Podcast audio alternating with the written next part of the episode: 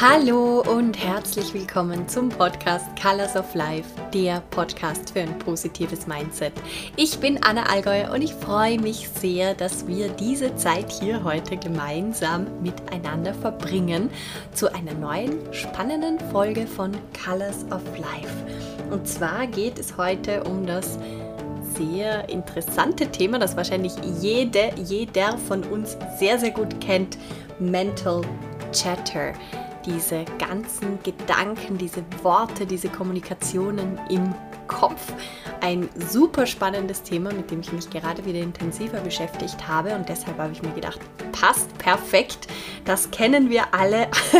Das bringt uns manchmal alle zur Weißglut und bei anderen Malen hilft es uns sehr und darum ist das doch ein super Thema für heute, für diesen Podcast. Ich wünsche dir ganz viel Freude beim Zuhören. Ich wünsche dir ganz viel Freude beim Ideen und Gedanken mitnehmen und wie immer freue ich mich natürlich wahnsinnig, wenn du diesen Podcast teilst, wenn du ihn ihn an deine Freunde, Familie, Bekannte, Verwandte weiterempfiehlst, weiterteilst. Und falls du Fragen hast oder Wünsche für diesen Podcast, dann kannst du sie mir sehr, sehr gerne auf LinkedIn, auf Instagram at anna.allgäuer hinterlassen. Ich freue mich auf dich und wünsche dir ganz viel Spaß beim Zuhören von dieser Podcast-Folge.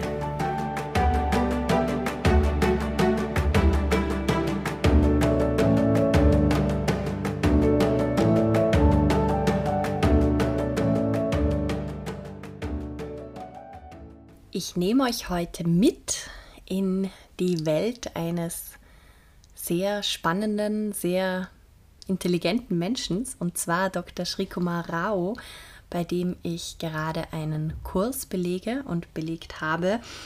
Ähm, und der mich sehr zum Nachdenken angeregt hat. Und zwar hat er eine Lecture, also einen Kurs, einen Teil seines Workshops, Kurses gehalten über das Thema was eigentlich in unserem Kopf so los ist. In Englischen genannt Mental Chatter. Man nennt es auch Monkey Mind.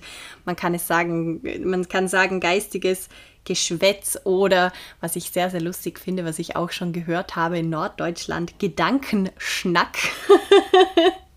oder auch unser lieber Plauderkopf oder einfach geschwätziger Geist. Was hat es mit dem auf sich? Was ist daran unter Anführungszeichen gut, was ist daran unter Anführungszeichen schlecht, was hat es auf sich mit diesem Monolog in unserem Kopf. Ein Thema, das mich sehr beschäftigt hat ähm, und ich freue mich sehr, heute mit dir hier gemeinsam einzutauchen. Das Spannende ist ja, dass jede, jeder von uns diese Gedanken im Kopf besitzt und zwar wahnsinnig viele von ihnen. Und was wir normalerweise tun in unserem Alltag, damit wir so leben können, wie wir leben, damit wir so arbeiten können, wie wir arbeiten, wir verbringen sehr viel Energie darauf, um diese Gedanken herumzuarbeiten, sie leiser zu machen, sie zu ignorieren, beziehungsweise versuchen wir, sie zu ignorieren, weil wir sie einfach nicht loswerden können. Und da suchen wir immer nach neuen Taktiken, wie wir denn mit diesen ganzen Gedanken, mit diesen lauten Gedanken im Kopf umgehen können. Und das war schon der erste spannende Punkt, den ich aus diesem Workshop mitgenommen habe. Und zwar hat der Dr. Srikumar Rao gesagt, It's a huge mistake.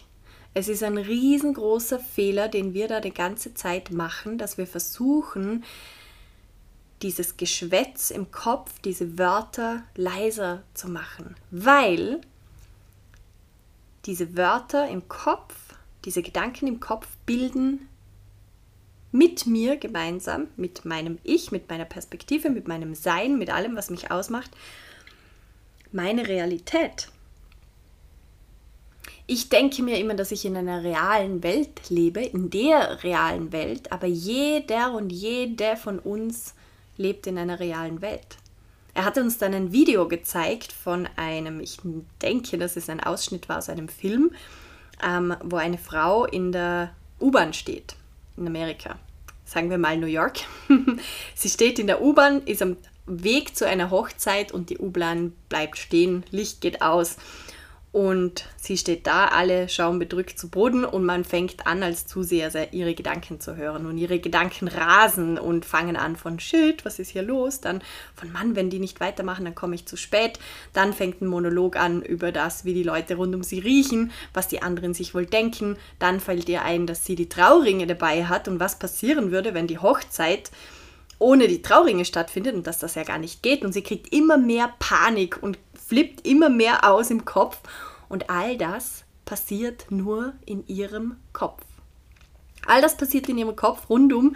In dieser Szene sind ganz viele Leute in der U-Bahn und jede dieser Personen in dieser U-Bahn zu diesem Moment, wo die U-Bahn stehen bleibt, hat einen anderen Monolog im Kopf. Und all das sind die unterschiedlichen Realitäten.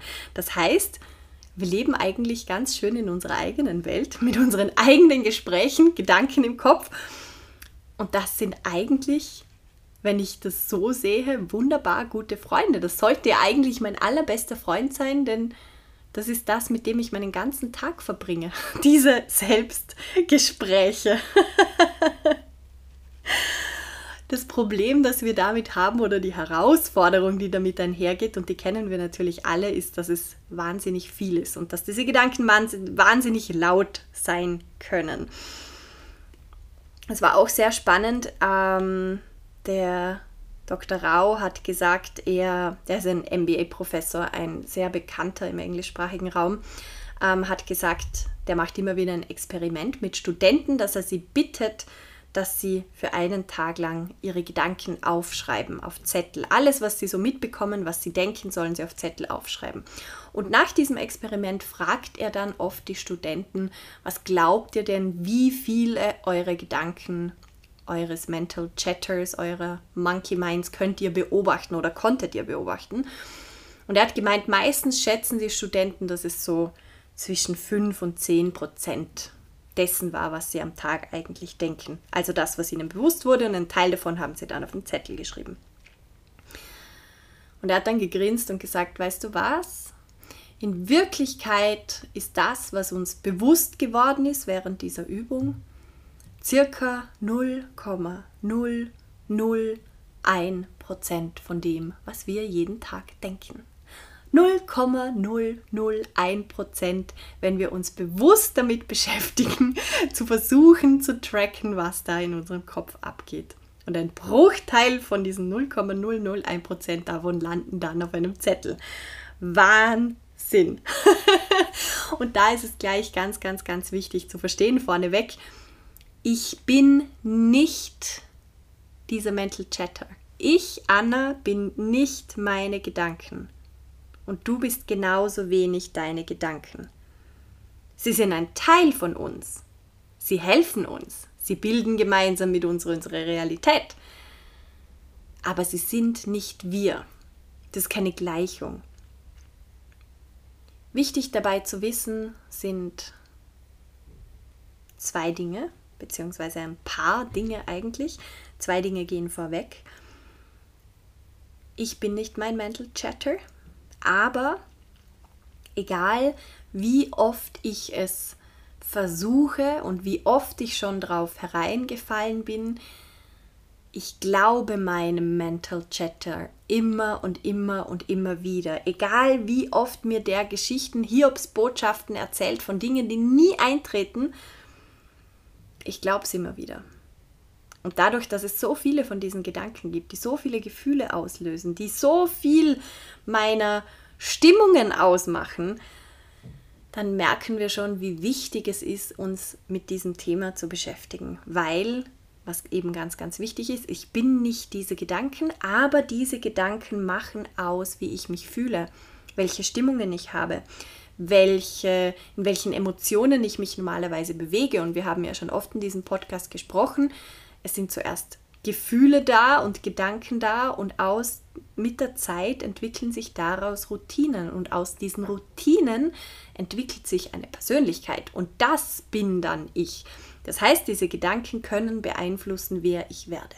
Ich bin es nicht, aber sie haben einen großen Einfluss.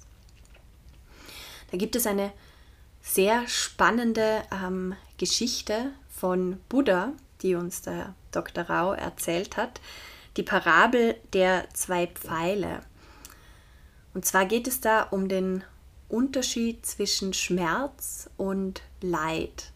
Es gibt die Parabel von Buddha, dass, ein, dass er einen Schüler gefragt hat, was passiert, wenn ich dir einen Pfeil in den Arm schießen würde? Und der Schüler würde sagen, äh, es würde wahnsinnig wehtun.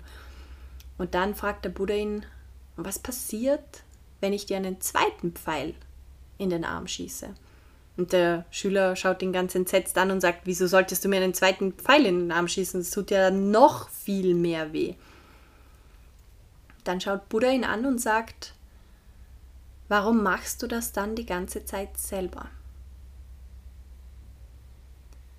Und auch da hat uns Dr. Rauer eine Geschichte dazu erzählt, die ich gerne hier mit euch teilen möchte, weil ich sie wahnsinnig ähm, gut finde, um ähm, das auf den Punkt zu bringen, was in dieser Parabel erklärt wird. Und zwar geht die Geschichte so, da ist eine Mutter und die Mutter hat einen Sohn in Amerika, ähm, der hat gerade Führerschein gemacht. In Amerika deshalb, weil da sind die Kinder, Jugendlichen, jungen Erwachsenen ja noch recht jung, wenn sie einen Führerschein machen. Ähm, der hat gerade den Führerschein gemacht, ist mega, mega stolz. Die Mama ist auch stolz. Und dann kommt der Junge und sagt zur Mama, Mama, ich brauche unbedingt ein Auto. Ich möchte mit deinem Auto wegfahren, meine Freunde treffen. Und die Mama weiß, wie jung er noch ist, weiß, dass er noch pubertär ist, ähm, vertraut ihm nur so halb. Und sie weiß außerdem, dass er gerade den Führerschein gemacht hat. Sagt sie ihm, pff, keine Chance. No chance, dass du das Auto kriegst, aber weißt du was, machen wir es so. Ich fahre dich. Sag mir, wo es hingeht, ich fahre dich. Und der Junge so, nein, Mama, du checkst es nicht. Ich brauche dein Auto. Ich möchte das Auto fahren. Weißt du, ich habe gerade den Führerschein gemacht und so, cool und so. Ich will das Auto fahren. Dann überlegt die Mama und sagt, okay, machen wir so. Ich fahre mit dir mit, aber du fährst und ich fahre dann zurück und hole dich ab. Der Junge wird immer verzweifelt und sagt, Mama, checkst du es nicht? Du sollst nicht in diesem Auto sein, bitte. Ich will alleine fahren. Und die Mama spürt immer noch absolutes, absolutes No-Go. Geht gar nicht. Und der Junge bearbeitet sie immer weiter und wie Jugendliche so sind, die sind ja recht gut im Elternbearbeiten, habe ich so munkeln hören. Auf jeden Fall schafft es der Jugendliche, dass die Mama ihn mit ganz vielen Bauchschmerzen dann doch fahren lässt, mit ganz vielen Versprechen pünktlich zu Hause zu sein, nichts zu trinken, gut aufzupassen auf der Straße und so weiter. Und der Junge sagt natürlich Mama, ja klar Mama, mache ich Mama. Und dann fährt er zu seinen Freunden. Und dann feiern sie natürlich seinen Führerscheinerfolg und er trinkt doch ein bisschen was und dann wird es ein bisschen später und dann trinkt er noch ein bisschen was und dann fährt er heim und hat einen Unfall. Und dann liegt er im Krankenhaus, ist sehr schwer verletzt liegt im Koma. Und die Mama ist natürlich die ganze Zeit bei ihm am Krankenbett und wartet und hofft, dass er bald wieder aufwacht und hofft, dass es ihm besser geht und ist die ganze Zeit dort bei ihm und irgendwann geht sie kurz nach Hause, um neue Kleidung zu holen, um sich zu duschen. Und da läutet das Telefon. Und sie nimmt das Telefon ab und ihre beste Freundin ist dran. Und die Mama sagt hey und die beste Freundin fängt an mit Spinnst du eigentlich? Ich meine, wie deppert kann man sein, seinem so jungen Sohn einen Schlüssel fürs Auto zu geben? Ich meine, du, du musst ja wissen, was passiert. Du weißt aber schon, dass du schuld bist an diesem Unfall, oder? Ich meine, ich, ich check's ja überhaupt nicht. Und dann geht dieser Monolog weiter und weiter und weiter und weiter und weiter. Und die Mama hört zu und fühlt sich immer schlechter und schlechter und schlechter. Und jetzt ist es so, dass dieses Telefon, dieses Telefonat, da war keine Freundin dran, sondern das war der zweite Pfeil. Das war die innere Stimme von der Mama. Das war das, was sie sich selbst erzählt. Das ist der Unterschied zwischen Schmerz und Leid. Und genau das Gleiche tun wir uns tagtäglich an, wenn wir nicht darauf acht geben, in welche Richtung sich unser Mental Chatter entwickelt. Und das können wir tun. Es bedarf ein bisschen Übung, aber das kann jeder von uns lernen, weil ansonsten passiert genau das mit unseren Gedanken, mit unseren Gefühlen, mit den längerfristigen Emotionen und die wiederum entwickeln sich in Routinen und das wird zu unserer Persönlichkeit, zu unserer persönlichen Erfahrung, zu unserer persönlichen Lebensgeschichte. Der Herr Rau hat danach gelacht und gesagt, wisst ihr, ich unterrichte mein ganzes Leben lang Menschen, ich coache Menschen, der coacht Menschen, keine Ahnung, CEOs im Silicon Valley und fragt mich was, ist ein wahnsinnig begehrter ähm, Coach und Mentor für ganz, ganz wichtige Menschen. und er hat gesagt, wisst ihr, ich würde mir wünschen, dass die zu mir kommen würden, wenn sie den zweiten Pfeil in ihre Hand geschossen haben. Aber die kommen nicht nach dem zweiten Pfeil. Die kommen nach dem vierten Pfeil, nach dem 50. Pfeil, manchmal nach dem 150. Pfeil. Und dann müssen wir mal all diese Pfeile gemeinsam entfernen, bevor wir überhaupt anfangen können, an etwas anderem zu arbeiten und etwas zu stärken. Und das fand ich sehr, sehr, sehr ein sehr trauriges, aber gleichzeitig auch ein sehr schönes Bild und das erlebe ich bei mir selbst oft, bei meinem Umfeld oft, auch bei meinen Mentees oft, dass wir alle so sehr gelernt haben, die Zähne zusammenzubeißen. Ja, nicht um Hilfe zu fragen. Ja, ganz, ganz, ganz stark zu wirken. Und versteht mich nicht falsch, wir sind unglaublich stark, aber wir sind Menschen und Menschen funktionieren am allerbesten, wenn wir Dinge teilen, wenn wir Dinge gemeinsam anpacken, wenn wir Dinge gemeinsam machen. Und wir leben momentan in einer wahnsinnigen Einzel Einzelkämpferkultur und werden auch dahingegen gehend erzogen. Und das ist etwas, was ich bei mir selbst gemerkt habe, wo ich gerade viel daran arbeite. Und das ist gar nicht so einfach, auf einmal an ein Team zum Beispiel so viel abzugeben und gleichzeitig weiß ich, das ist der einzige Mensch, wie es für alle fruchtbar, äh, die, der einzige Weg, wie es für alle fruchtbarer wird. Aber es ist schon spannend, wie weit wir uns von dem weg entfernt haben und wie lange wir dann aber auch immer wieder brauchen, um uns davon zu erholen, von diesem Einzelkämpfertum und mal wieder zu lernen, loszulassen, ähm, sich fallen zu lassen, sich helfen zu lassen. Ähm, ja, wahnsinnig, wahnsinnig, wahnsinnig spannend.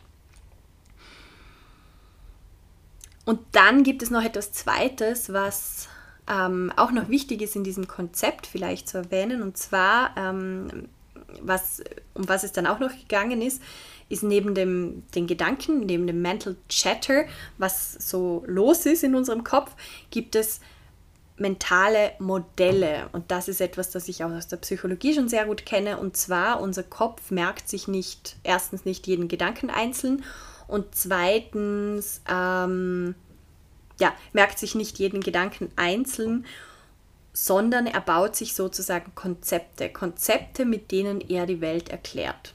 Kann man sich so vorstellen wie Schubladen und alles, was in zu, einem gewissen, zu einer gewissen Kategorie gehört oder Ordner und alles, was zu einer gewissen Kategorie gehört, dieser neue Gedanke, dieser neue Eindruck, ein neues Erlebnis und so weiter wird automatisch einer Schublade oder einem Ordner zu ähm, wird sofort da hinein abgelegt, wenn es irgendwie dazu passt. Und das ist für unser Gehirn wahnsinnig wichtig, ansonsten könnten wir nicht überleben. Weil diese Vielzahl an Daten, die die ganze Zeit reinkommen, die wären unmöglich zu verarbeiten. Also es macht es überhaupt erst möglich zu leben, es macht es möglich zu verarbeiten, was passiert. Wir legen alles in Boxen ab sofort. Und in diesen Boxen ist alles erklärt. In diesen Boxen ist erklärt, wie finde ich einen Job, wie benehme ich mich in einem Restaurant, ähm, wie viel Trinkgeld gebe ich, ähm, wie, wie findet man einen Freund, eine Freundin, wie baue ich ein Haus und so weiter. Also es gibt für alles eine Box. Und das ist gut. Und das Problem dabei ist aber, also gut deshalb eben, weil es uns hilft, überhaupt erst in dieser Welt leben zu können, ähm, nicht verrückt zu werden mit den ganzen Gedanken das Problem daran ist, dieses Konzept der mentalen Modelle, das kennen ja viele von uns und wir fragen uns immer, ist das etwas Gutes oder etwas, etwas Schlechtes? Ist es richtig oder ist es falsch? Ist es ähm, wahr oder falsch? Und auch da hat Dr. Rau wieder gesagt, das ist die falsche Frage, die wir uns stellen. All diese Modelle haben einen Sinn. Aber all diese Modelle haben einen Sinn in unterschiedlichen Zeiten, an unterschiedlichen Orten und zu unterschiedlichen Gegebenheiten. Das heißt, die Frage, die ich mir immer stellen muss, ist, macht dieses mentale Modell, das ich mir gebaut habe, wie etwas funktioniert, wie zum Beispiel mein Leben funktioniert, meine Arbeit funktioniert, alles, macht dieses mentale Modell für mich und für dich in diesem Zeitpunkt, an diesem Zeit, zu diesem Zeitpunkt, wo du jetzt bist, an diesem Ort, wo du jetzt bist, macht es da Sinn. Was macht es mit meinem Leben jetzt? Hilft es meinem Leben oder hilft es meinem Leben nicht? Und das ist auch etwas, was ich festgestellt habe. Wir lernen sehr starke mentale Modelle in unserer Gesellschaft. Es gibt einen Weg und so funktioniert das. So funktioniert Erfolg, so funktioniert Business, so funktioniert Schule, so funktioniert Lernen, so funktioniert Arbeiten und so weiter. And that's it. Und da mal anzufangen, nachzufragen, ist dieses Modell für mich sind diese Gedanken für mich? Fühlt sich das für mich zu dieser Zeit richtig an? Schon allein, wenn ich mir erlaube, diese Gedanken mir zu stellen, diese Fragen mir zu stellen. Und das ist ja ein Wahnsinn, dass ich da eine Erlaubnis brauche. Und falls ihr eine Erlaubnis braucht, here it is. Ich gebe euch die Erlaubnis, ganz offiziell euch diese Fragen zu stellen. Schon alleine, wenn wir uns diese Fragen stellen, dann passiert etwas ganz, ganz, ganz Magisches. Nämlich ganz oft kommen dann alleine schon, nur durch diese Fragen, merke ich sehr oft bei meinen Mentees, ganz viele klare Gefühle und Antworten hoch. Ganz viele und sehr schnell oft. Das Problem ist, dass wir diese Gefühle und diese Antworten oft A wiederum nicht hören wollen, beziehungsweise sie gar nicht in unser Lebenskonzept passen und wir natürlich auch nicht wissen, was wir damit tun sollen. Das ist dann der nächste Schritt. Aber es ist so, so, so, so wichtig, sich zu erlauben, sich zu fragen, funktioniert dieses Modell für mich in dieser Zeit, an diesem Ort, an diesem Punkt meines Lebens, wo ich gerade bin? Wenn ja, wunderbar. Vielleicht kannst du es sogar noch ein bisschen besser anpassen. Vielleicht kannst du es noch ein bisschen lustiger gestalten. Vielleicht kannst du es einfacher gestalten. Vielleicht kannst du Dinge rausschmeißen, Con-Marie Method, Method, die dir keine Freude mehr bereiten? Und falls nein, dann weißt du eh schon, wenn du hier beim Podcast bist, was da kommt, dann liegt es an dir, den ersten Schritt zu gehen. Zu sagen, okay, ich weiß noch nicht, wo mich meine Reise hinführt, keine Ahnung, was passieren wird, aber ich weiß, so geht es nicht mehr weiter. Und ich werde jetzt anfangen, Alternativen nach alternativen Bildern zu suchen, nach alternativen Modellen zu suchen, nach Menschen zu suchen, die etwas anderes vorleben zum Beispiel. Ich suche mir Inspiration. Aber ich akzeptiere nicht den Status quo, wenn er mir nicht passt. Was dabei einfach ganz wichtig zu merken ist, ist Mental Chatter, dieser Monkey Mind ist nicht gut und ist nicht schlecht, es ist gar nichts. Es ist da, aber wir sind nicht diese Gedanken. Und wenn wir lernen, und da kommen wir jetzt wieder zu einem Thema, das alle von uns hier schon gut kennen, und zwar meditieren, wenn wir lernen, immer mehr unsere Gedanken zu beobachten, anstatt uns mit ihnen zu identifizieren. Die Probleme entstehen in dem Moment, wo ich mich mitreißen lasse, wo ich mich mit ihnen identifiziere, wo ich das Gefühl habe, das bin ich, das ist mein Problem, wo dann die Gefühle aufwallen und ich anfange zu reagieren aus etwas, was einfach nur in meinen Gedanken gerade herumgeflogen ist, wie Wolken. Wenn ich lerne, diese Gedanken wie auf einem Wolkenhimmel, die Wolken zu beobachten und sie vorbeiziehen zu lassen und nicht mich damit identifiziere, dann kann dieser Mental Chatter ein wunderbarer Freund sein. Denn dieser Mental Chatter führt genauso zu Chaos in unserem Kopf, wie er auch zu diesen wahnsinnig tollen Zuständen wie Flow führt, Fokus, Strategie, Leichtigkeit, all diese Dinge kommen auch durch diese Gedanken, durch diese Festplatte, die wir Gott sei Dank im Kopf haben. Das Problem ist nur, wir können uns nicht immer aussuchen, bin ich gerade im Flow oder bin ich gerade in einer Chaosphase.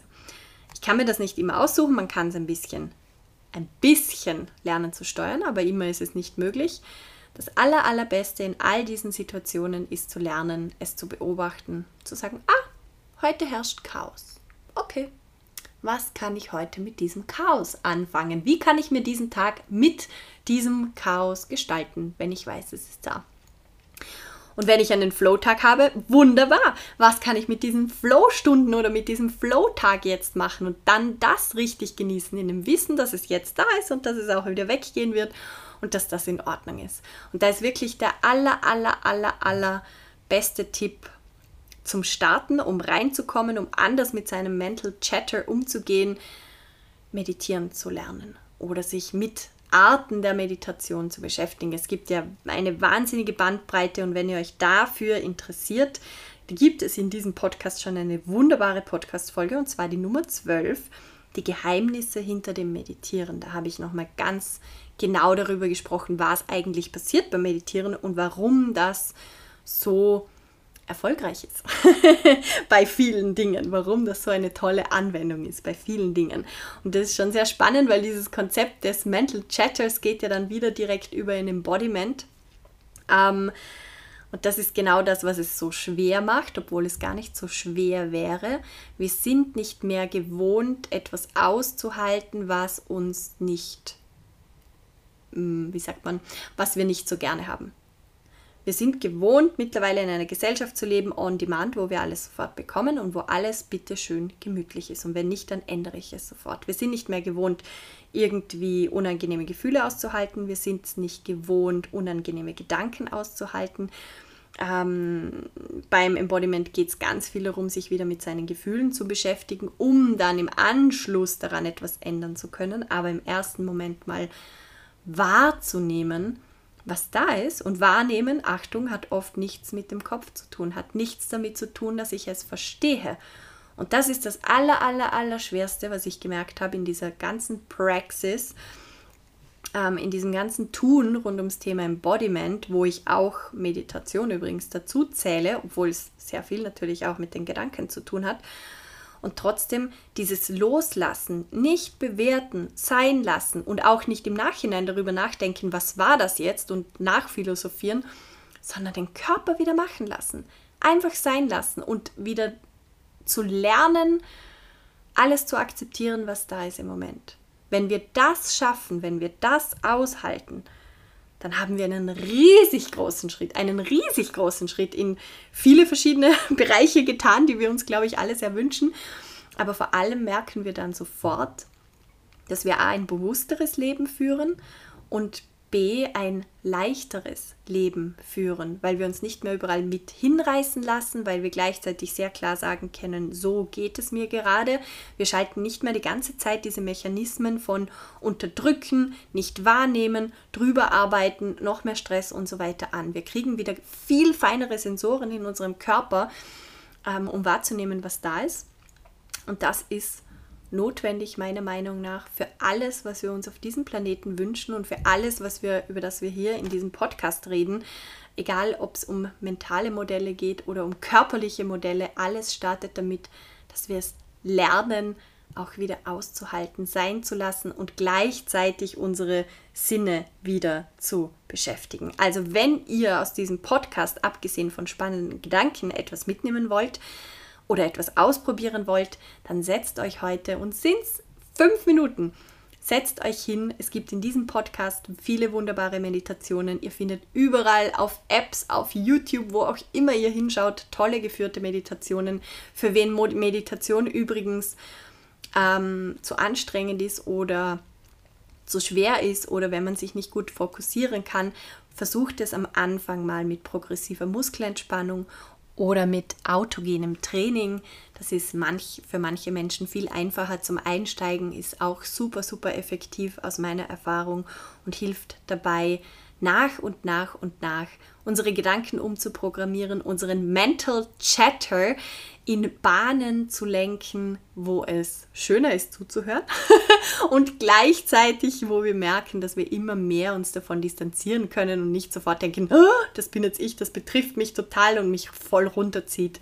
Das geschieht ja dann sofort mit unseren Emotionen, das mache ich ja nicht bewusst, das passiert einfach und das können wir anfangen zu lenken und zu steuern. Und das ist, glaube ich, genau der Punkt, wo auch die positive Psychologie immer wieder raus möchte und was sie immer betonen. Wenn du nichts tust, Wenn du nicht an dir arbeitest, dann ist dein Körper darauf trainiert zu überleben und das alleine ist ein riesengroßes Geschenk. Aber wenn du den Wunsch hast, aufzublühen, ein wirklich schönes, gefühlt schönes, positives Leben zu fühlen, dann kommst du nicht drum herum, die Arbeit, wie man das im Englischen the work so schön nennt, zu tun, sprich immer und immer und immer wieder dich zu trainieren. Und ein Training ist dieses mentale Training, ein sehr, sehr wichtiges ist dieses mentale Training. Und heute war nochmal ein wunderbarer Abstecher in das Warum. Warum das so wichtig ist, weil Schmerz und Leid zwei große, große Unterschiede sind. Schmerz passiert, müssen wir lernen auszuhalten, kommt bei jedem im Leben vor, in unterschiedlichsten Formen, in unterschiedlichsten Intervallen, in unterschiedlichsten Stärken und Schwächen. Aber ob wir leiden wollen, das können wir beeinflussen. Wie viele Pfeile wir noch abschießen in unsere Hand, das können wir beeinflussen. Und schon allein mit diesem Wissen an den Pfeilen, über die Pfeile, finde ich das einen wahnsinnigen Ansporn, mich heute Abend wieder hinzusetzen und zu meditieren. Für jeden, für jede, die das jetzt auch macht, den wünsche ich ganz viel Freude, ganz viel Spaß und damit verabschiede ich mich auch von heute für von für heute von euch, so sagt man das. Ich wünsche euch einen wunderschönen Tag, einen wunderschönen Abend, eine wunderschöne Woche oder Wochenende. Ganz egal, was es gerade bei dir ist. Mach's gut und wir hören uns nächste Woche hier wieder beim Podcast Colors of Life. Alles, alles Liebe.